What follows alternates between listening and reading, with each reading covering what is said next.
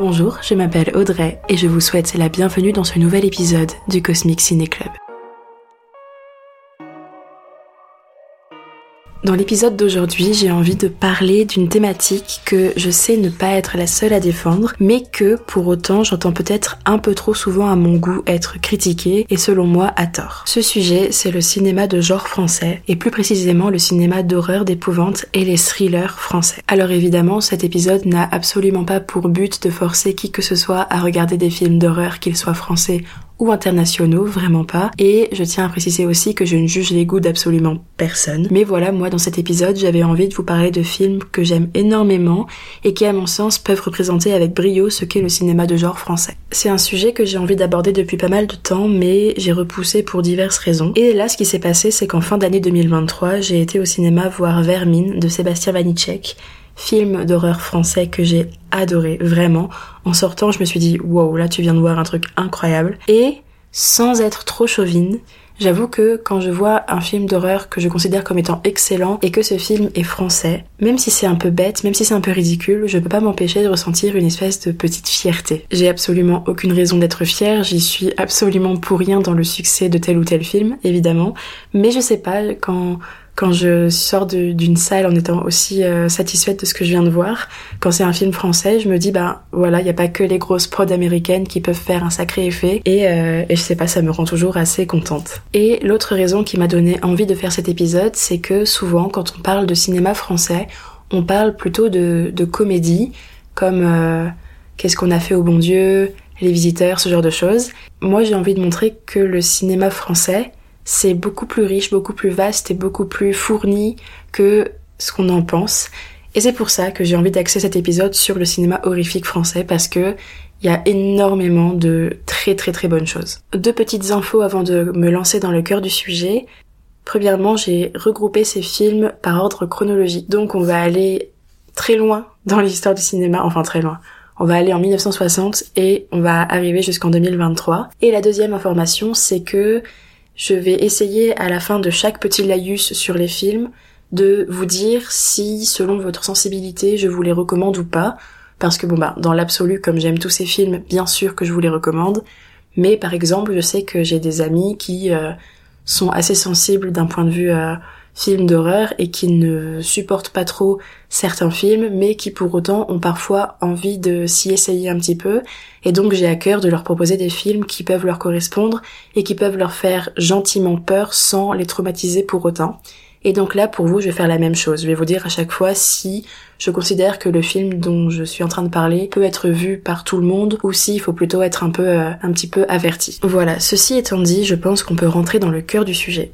Alors, le tout premier film dont j'ai envie de vous parler aujourd'hui est un film, comme je vous l'ai dit, de 1960, et il s'agit des Yeux sans visage de Georges Franju. Ce film narre l'histoire d'un médecin qui s'appelle le docteur Génessier, qui a un jour eu un accident de voiture avec sa fille dans la voiture. Lui, il va s'en sortir indemne, sans aucune cicatrice, sans aucune séquelle, tandis que sa fille va en sortir complètement défigurée. Elle va avoir complètement perdu son visage, tout son visage va se retrouver complètement détruit. Pour ne pas laisser sa fille éternellement complètement défigurée, le docteur Génessier va entreprendre de lui greffer un nouveau visage. Pour ce faire, il va être aidé de son assistante qui va se charger d'aller en ville, ça se passe à Paris, pour trouver des jeunes femmes ayant un très beau visage, les kidnapper et ensuite greffer leur visage sur celui de sa fille. Initialement, cette histoire, c'est un roman, un roman de Jean Redon que moi je n'ai pas lu, mais pour ce qui est du film, je dois avouer que je le trouve très très efficace. Alors quand je dis que c'est un film efficace, évidemment, il faut le remettre dans son contexte. Bien sûr, on est dans les années 60, le cinéma, même s'il est déjà capable de faire de grandes choses, pas du tout en mesure de produire ce qu'il produit aujourd'hui en 2024, c'est évident. Mais pour l'époque, je pense que c'est quand même un film qui a, qui avait tout le potentiel pour faire un sacré effet sur le spectateur. Ce film, c'est absolument pas un film muet, mais pourtant il y a très peu de dialogue. Euh, et quand il y en a, ils n'ont pas pour but, je pense, d'être euh, facteur d'effroi. L'effroi, il est plutôt apporté par tout ce qui va être jeu de regard, regard complètement affolé et gros plans sur des regards affolés, des silences, des jeux d'ombre. Il y a dans ce film toute une imagerie de l'épouvante qui fonctionne très bien. Par exemple, Il y a une très grande bâtisse. Le tout premier plan du film, c'est une voiture qui avance très très vite de nuit sur une route sinueuse. Et comme il fait nuit et qu'en plus c'est en noir et blanc, on ne voit absolument pas où la voiture va.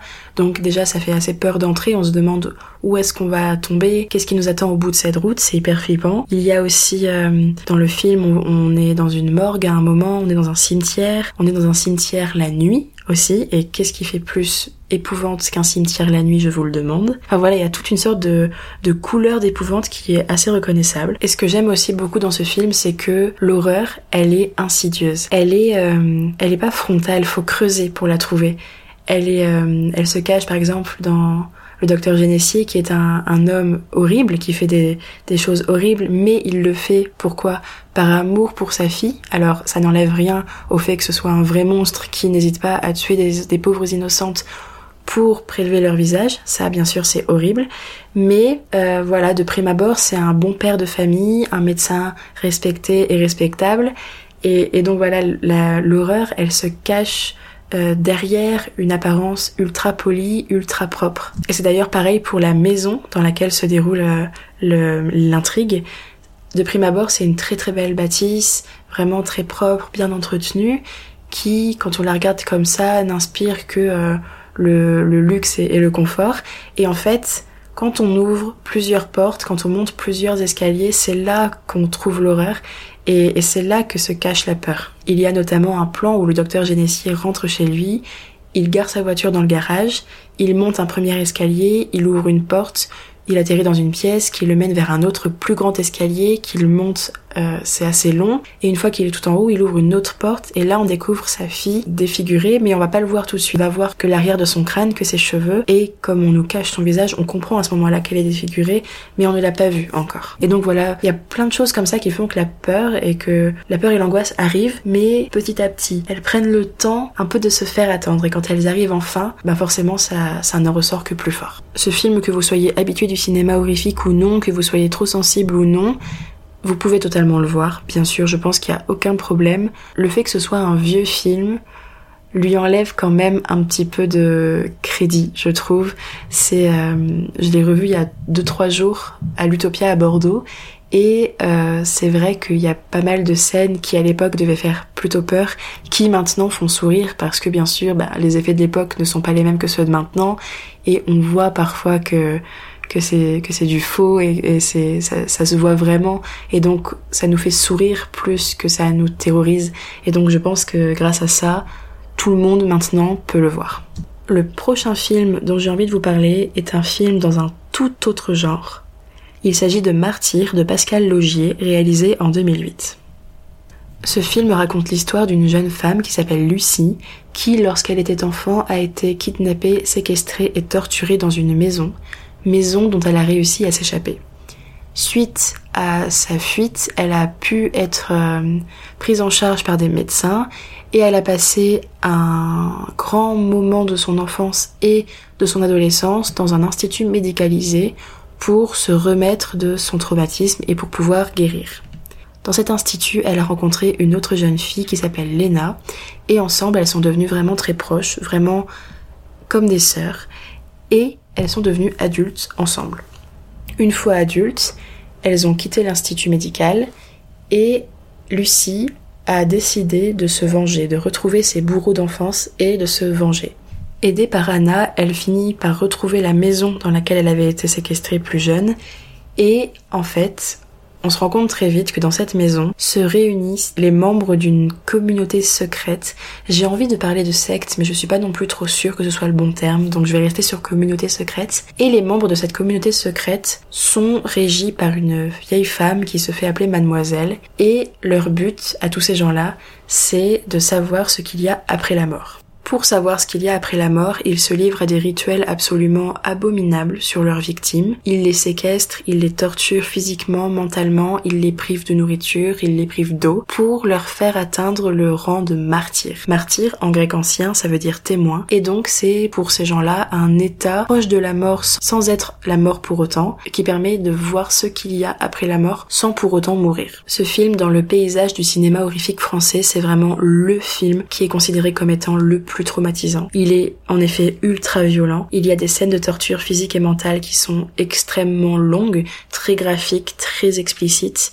C'est un film qui va très très loin dans ce qu'on peut imaginer de plus atroce. Les scènes de torture, elles sont, comme je vous le disais, très longues. Elles n'épargnent ni la victime dans le film, ni le spectateur. Vraiment, c'est à la limite de l'insoutenable. Et à sa sortie, ce film, il a failli être interdit au moins de 18 ans, ce qui en dit vraiment très long. Je pense que quand on évoque le cinéma horrifique français, on ne peut pas ne pas parler de Martyr parce que c'est un grand film, c'est un film qui marque vraiment euh, le cinéma de genre, qui a un grand rôle euh, dans le cinéma de genre français et même international. Je pense qu'il a sa place sur beaucoup de listes de très grands films d'horreur. Mais voilà, c'est pas du tout un film pour tout le monde et autant souvent j'ai tendance à dire bah par exemple ce film là il est comme ça si tu le sens regarde-le euh, et vois ce que ça fait et au pire t'arrêteras. Là clairement je, je vous le dis, si vous êtes sensible, si vous n'aimez pas la violence, si pour vous euh, le sang, torture, etc. c'est insoutenable à l'écran, ne n'essayez même pas. C'est vraiment un film très compliqué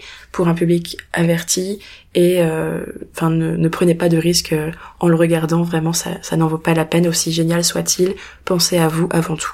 Le troisième film dont je vais parler dans cet épisode, c'est Grave de Julia Ducournau, réalisé en 2016.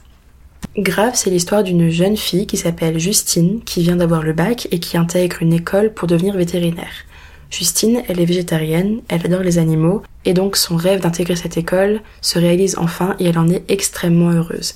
Dans cette école, il y a déjà sa sœur, qui est, je crois, un peu plus vieille de deux ou trois ans. Quand elle arrive dans cette nouvelle école, elle ne peut malheureusement pas échapper à un rite de passage que personnellement je trouve assez cruel et que j'ai redouté toute mon enfance, c'est le bizutage. Il y a donc du bizutage qui est organisé par les plus grands dans cette école envers les premières années. Une des choses de ce bizutage, c'est de manger un rein de lapin cru. Évidemment, Justine, comme elle est végétarienne au début, elle ne veut pas, mais sa sœur lui fait comprendre que si elle ne veut pas être une paria dans l'école, et si elle veut euh, s'intégrer, il faut qu'elle passe par là. Donc elle finit un peu malgré elle par manger ce rein de lapin et ça va avoir des conséquences absolument horribles puisque de végétarienne, Justine va devenir cannibale. Alors ça se fait pas du jour au lendemain, c'est tout un processus. Je vous en dis pas plus parce que j'ai pas envie de vous gâcher tout le film, mais voilà, grave, c'est un film de cannibalisme.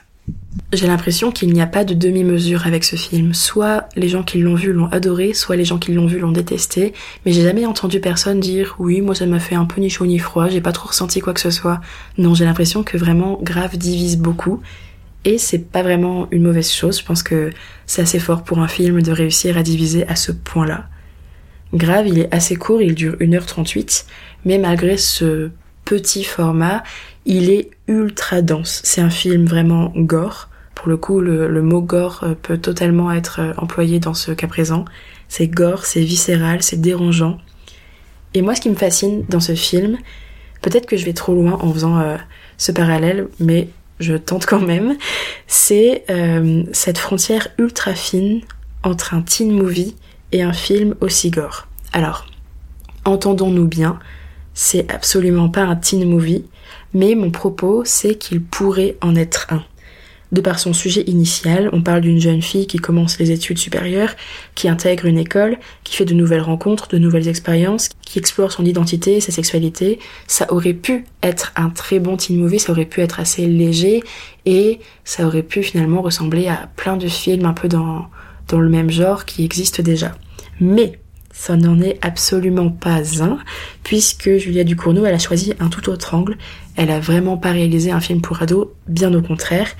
Et elle a intégré dans ce film, qui aurait pu être un teen movie, plein d'éléments horrifiques, comme du sang, bah déjà le, fait qu'on parle de cannibalisme, il y a plein comme ça de, choses, de scènes et de moments qui, qui placent ce film dans la catégorie des films d'horreur. Grave me fait d'ailleurs aussi beaucoup penser à Carrie au bal du diable de Brian De Palma, qui était initialement un roman, le roman Carrie de Stephen King, puisqu'il présente également une femme comme dans Grave, qui au début est plutôt douce, plutôt gentille, euh, assez réservée, mais qui, à partir d'un moment, à partir d'un twist, va complètement vriller et se révéler ultra dangereuse, ultra, euh, ouais, ouais, ultra dangereuse, ultra effrayante. Et puis dans Grave comme dans Carrie, on retrouve la figure féminine recouverte de sang, Voilà, il y a plein comme ça de petits détails qui font penser à Carrie dans Grave. Peut-être que, encore une fois, je vais trop loin, peut-être que je fais un parallèle qui n'a pas lieu, mais j'avoue que moi, ces deux films, dans mon esprit, ils sont euh, assez liés finalement.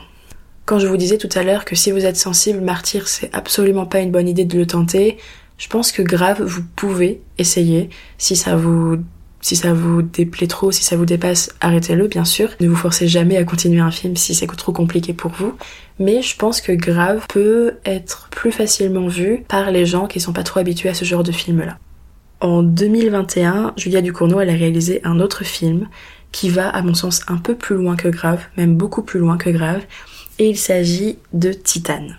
Titane, c'est l'histoire d'une jeune femme qui s'appelle Alexia, qui lorsqu'elle était enfant a eu un très très grave accident de voiture qui l'a profondément blessée et pour la sauver il a fallu mettre dans son crâne un morceau de titane. Alexia elle a grandi avec ce morceau de titane dans le crâne et elle est devenue danseuse lors des rassemblements de tuning. Si ça s'arrêtait là, ce serait un film, ma foi, assez sympa, mais on ne s'arrête évidemment pas là, puisque suite à son accident quand elle était enfant, Alexia a développé un immense trouble post-traumatique, et ce trouble lui donne des pulsions meurtrières, et elle commet des meurtres en série. Des meurtres qui sont extrêmement violents et euh, très très graphiques.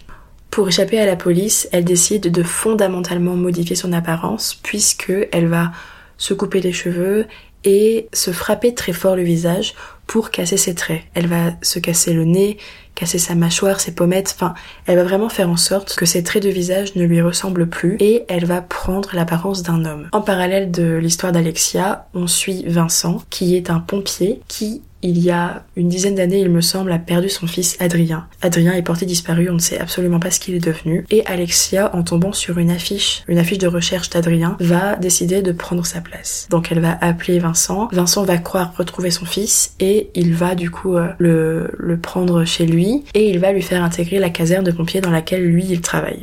Alors il va y avoir tout un rapport autour de ces deux personnages qui va se créer. Vincent, bien sûr, il pense avoir retrouvé son fils, donc il est extrêmement heureux. Alexia, rappelons-le, elle est en fuite, et donc du coup, elle, elle, a plein de secrets, et puis en plus, elle doit faire semblant d'être quelqu'un qu'elle n'est pas, enfin, donc voilà. Et ça, j'ai hésité à vous le dire parce que je sais pas si c'est mieux de le découvrir ou pas, mais je, sans trop en dire, je vous dirai juste qu'Alexia, elle est enceinte mais d'une grossesse absolument pas normale. Voilà, j'en dis pas plus, ça je pense qu'il faut vraiment voir le film pour prendre toute l'ampleur de ce qui se passe euh, dans cette histoire. Mais voilà, elle est enceinte et ça va donner lieu à des scènes très très très marquantes. Grave était un film qui marquait très fortement les esprits et à mon sens Titane va beaucoup plus loin. Titane c'est un film qu'on voit et qui nous fait avoir besoin d'un moment après pour... Euh, refaire le process pour se pour redescendre un peu, pour se calmer après tout ça, parce que les images sont très vives, très violentes, très graphiques. Il y a, y a plein d'infos partout, et puis surtout c'est tellement un univers qu'on n'a pas l'habitude de, de, de voir, et c'est tellement... Ouais, c'est... c'est je, trouve même pas de mots pour décrire ce, ce qui se passe sous nos yeux. C'est un film qui choque. C'est vraiment un film choquant, dérangeant. Là pour le coup, le mot dérangeant, il est même pas assez fort, je pense. C'est un film qui vient et qui te bouscule, qui te pousse très loin dans tes retranchements. Mais moi j'adore ce genre de cinéma, vraiment, je ça me fait vibrer de voir des films aussi peu consensuels et vraiment j'adore ce genre de film. Quand je suis allée le voir, c'était le tout premier jour de la sortie. J'avais vraiment trop d'impatience, ayant adoré Grave, j'étais trop impatiente de voir un nouveau film de Ducournau. Donc j'y suis allée le premier jour de sortie et la salle était bondée. Au tout début du film, la salle était vraiment comble et progressivement, au fur et à mesure que le film se jouait, la salle s'est vidée. Pas de moitié, mais il y a quand même un tiers, je pense, des personnes dans la salle qui sont parties en cours de film. C'était la première fois que j'assistais à un tel flot de départ pendant un film. Et je peux comprendre, en vrai je comprends totalement, c'est un film très dur et je peux comprendre que tout le monde ne soit pas en mesure de voir ce qui se passe dans ce film. Clairement, ça me semble totalement compréhensible. En revanche, à la fin du film, je suis un petit peu restée dans la salle et j'ai entendu deux personnes discuter entre elles et parler du film et dire que c'était un film inutile violent pour être violent, sans aucun discours, sans aucun but, qu'il était fondamentalement dérangeant et que, à part déranger, il n'avait absolument servi à rien. Et ce genre de propos, ça me dérange toujours un peu parce que ben moi je considère que tous les films ont un but, tous les films ont un discours, que moi pour moi le cinéma il est politique et il y a un propos à tirer de chaque film. Mais dire qu'il est dérangeant, oui, ça je comprends totalement, bien sûr, c'est oui, il l'est, clairement, on ne peut pas dire autrement. Mais dire qu'il ne sert à rien et qu'il est violent pour être violent, je suis pas du tout d'accord. En 2021, au Festival de Cannes, Julia Ducournau, elle a remporté la Palme d'Or pour Titane, et j'avais été très très contente de cette Palme d'Or et de cette victoire, puisqu'à mon sens, c'est un symbole hyper fort que ce film-là ait permis à sa réalisatrice de gagner la Palme d'Or. Déjà, c'est une femme qui remporte la Palme d'Or, et quand j'enregistre cet épisode, on est le 14 janvier 2024 et à ce jour, seules trois femmes ont remporté la Palme d'Or en 30 ans de Festival de Cannes. Trois femmes en 30 ans. Il n'y a absolument pas dans le monde que trois femmes qui font du cinéma et pourtant elles ne sont que trois à avoir remporté cette récompense. Et en plus, donc c'est une femme qui remporte la Palme d'Or pour un film de genre, un film choquant, un film violent, un film euh, qui montre des personnes qui cassent les normes, qui cassent les codes. Et c'est un film absolument pas consensuel et pourtant il a remporté la Palme d'Or et ça, pour moi, c'est un symbole hyper fort et c'est vraiment une très très grande victoire. Parce que Titan, c'est quand même un film qui met en avant du body horror. Le body horror, c'est un sous-genre horrifique qui consiste à mettre en avant des modifications corporelles, des distorsions corporelles complètement dérangeante et complètement extrême et c'est hyper rare de voir ça mis en lumière, de voir ça mis au premier rang. Il y a beaucoup de films de body horror, c'est vraiment un sous-genre euh, très très présent, mais dans un festival tel que le festival de Cannes, bah, c'est quand même assez rare, je pense. Je connais pas tous les films qui ont été présentés au festival de Cannes, mais je pense pas qu'ils puissent se vanter d'être énormément à avoir euh, à avoir euh, parlé de body horror. Donc vraiment que ce film-là ait remporté la Palme d'Or, bah je trouve ça hyper cool. Vraiment, c'est génial. Ok, je vais changer complètement d'atmosphère puisqu'après avoir parlé de médecins, après avoir parlé de sectes, après avoir parlé de cannibales et de body horror, je vais parler à présent de zombies. Maintenant, je vais aborder un nouveau film qui s'appelle La nuit a dévoré le monde de Dominique Rocher, réalisé en 2018. Ce film, c'est l'histoire de Sam qui, un soir, se rend dans un bel appartement parisien dans lequel est organisée une soirée. Sam, il n'y va pas pour participer à la soirée, il n'y va pas pour s'amuser, il y va pour récupérer auprès de la femme qui organise cette soirée des affaires. Cette femme, elle le fait un peu poireauter. Lui, il est fatigué, il en a marre, il veut partir, il veut juste récupérer son carton et partir. Et elle, lui dit alors j'arrive tout de suite, va dans cette pièce, il y a le carton avec tes affaires dedans, euh, attends-moi là-bas, j'arrive. Donc il y va, il récupère ses affaires, mais comme il est exténué, il se pose dans un fauteuil et il s'endort. Quand il se réveille le lendemain, c'est le matin, et il n'y a absolument plus un bruit dans l'appartement. Donc il se dit bah tout le monde est parti, euh, je vais partir moi aussi. Et quand il ouvre la porte du bureau dans lequel il était, on découvre en même temps que lui du sang sur les murs, un bazar monstre et en fait, pour ne pas vous faire languir plus longtemps, ce qui se passe, c'est que pendant la fête, pendant la nuit, il y a eu une attaque zombie et tout le monde est devenu zombie. Donc pendant tout le film, on va suivre Sam qui se retrouve seul dans un appartement qui n'est pas le sien. Il va réussir petit à petit à prendre possession de tout l'immeuble. Il va devoir ruser pour trouver de la nourriture, devoir ruser pour survivre tout simplement et on le suit comme ça au fur et à mesure des jours, des semaines et des mois. Ce film à la base, j'étais pas forcément très très partante pour le voir puisque je dois avouer que la figure du zombie est une figure qui me lasse un peu. Quand j'étais au lycée, j'adorais la série The Walking Dead et tous les films de zombies, j'étais vraiment fan. Mais je crois que j'ai peut-être fait une petite saturation et maintenant le zombie, ben, j'ai un peu l'impression d'avoir fait le tour. Et c'est vrai que maintenant les films de zombies ou les séries de zombies, ça m'ennuie très très vite. Mais j'ai tenté quand même La nuit à dévorer le monde et j'ai été étonnamment surprise. J'ai trouvé que c'était un film vraiment très efficace. C'est un film qui, à mon avis, n'a pas utilisé beaucoup de moyens financiers, mais pour autant, c'est, à mon sens, un grand film qui fait vraiment beaucoup d'effets. Ce qui est très oppressant dans ce film, c'est que Sam, il est tout seul, lui, il est tout seul dans l'immeuble, mais il est seul, c'est le seul être humain.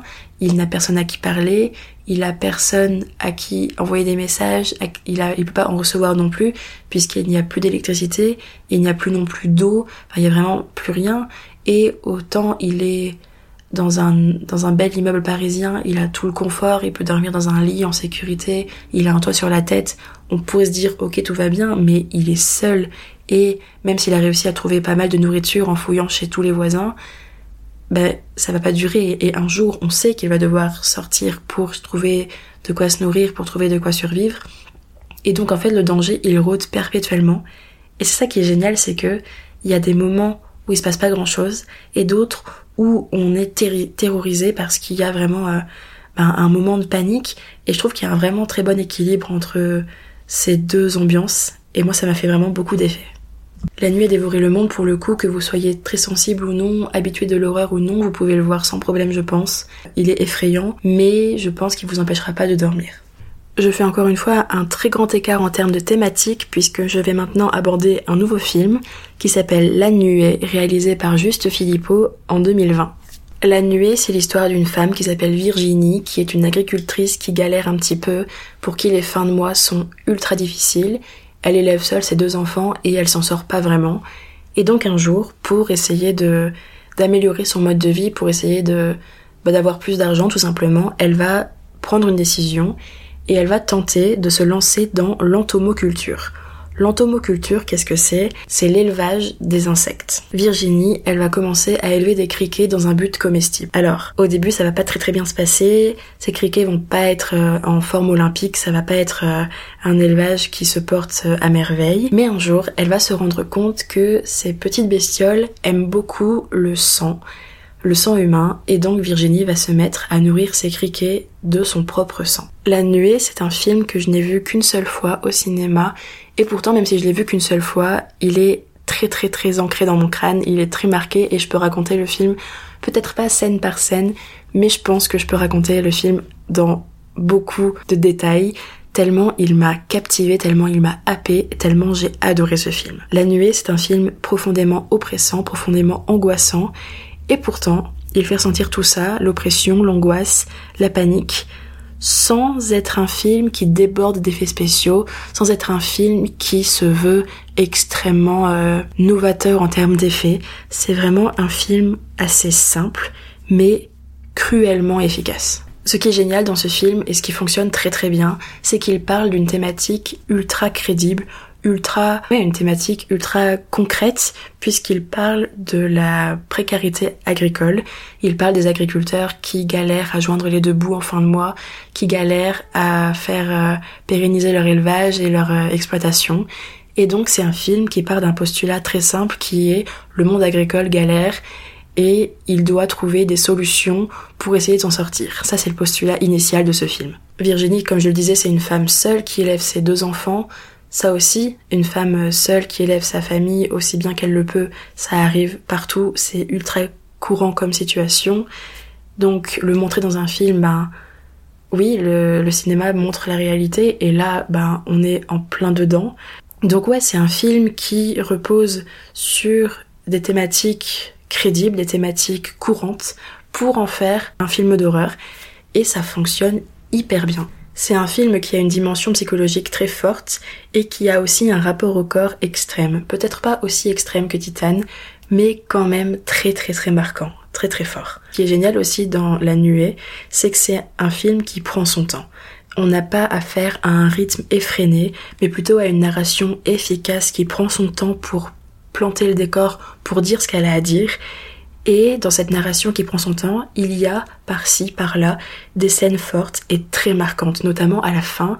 Je vous dis pas de quoi il s'agit, mais il y a une scène, moi, qui m'a waouh, j'avais l'impression de suffoquer et j'avais vraiment l'impression d'être dans le film, d'être, d'avoir transpercé l'écran, de faire ressentir ça à des gens assis dans une salle. Et donc vraiment, ce film, je ne l'ai pas précisé, mais c'est le premier long métrage de Juste Philippot. Et pour un premier film proposer quelque chose de cette ampleur et de cette qualité, waouh, franchement, une pépite. En 2023, Juste Philippot a réalisé un autre film qui s'appelle Acide et j'avais énormément d'attentes envers ce film, j'avais beaucoup d'espoir parce que ayant adoré La Nuée, je me suis dit Acide va être tout aussi bien, forcément ça va être génial. Et j'ai détesté, vraiment j'ai détesté, j'ai été extrêmement déçue.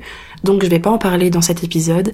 Dites-moi si ça vous intéresse que je fasse un jour un épisode sur des films qui m'ont déçu, que j'attendais avec impatience mais qui m'ont déçu et que, que je n'ai pas aimé. C'est vrai que j'ose jamais vraiment parler de films qui ne m'ont pas plu parce que bah encore une fois, je ne suis pas une professionnelle du cinéma, donc qui suis-je pour dire ce film il est pas bien, ce film il est moins bien que celui-là? Je, c'est pas mon rôle.